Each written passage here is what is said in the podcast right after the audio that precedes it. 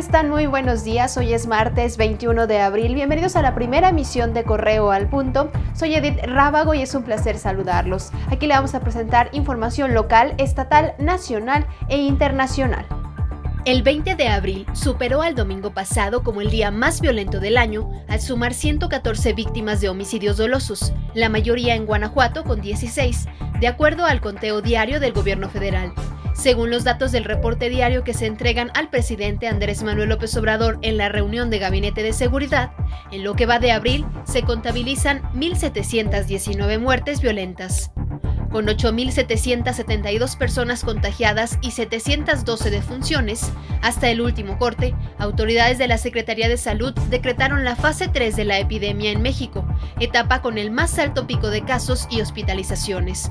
Durante la conferencia matutina, el subsecretario de Salud, Hugo López Gatel, informó que se seguirá con las medidas de la jornada de sana distancia ya establecida.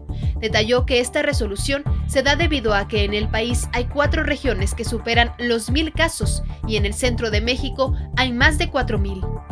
El ciclo escolar se extenderá hasta el próximo 17 de julio, según informó hoy el secretario de Educación Pública, Esteban Moctezuma, al indicar que el reinicio de clases será escalonado, el 17 de mayo en los municipios libres de riesgo del coronavirus y el 1 de junio en el resto del país.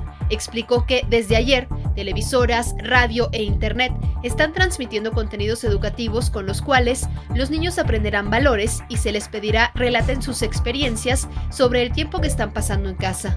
Ante la caída del precio del petróleo, el presidente Andrés Manuel López Obrador dijo que esto provoca un agravamiento de la crisis económica mundial que afectará a México, por lo que su gobierno se apretará más el cinturón. Expresó que el país cuenta con las reservas suficientes, pero su gobierno ajustará más sus gastos sin despido de trabajadores gubernamentales y se garantizará la salud a la mayoría de los mexicanos.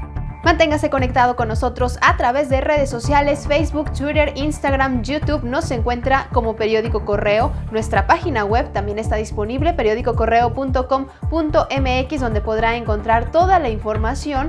Y ya disponible también nuestro podcast, no lo olvide, a través de todas las plataformas digitales. En unas horas más tenemos una cita, usted y yo. Aquí estaré esperándolo para compartirle las noticias.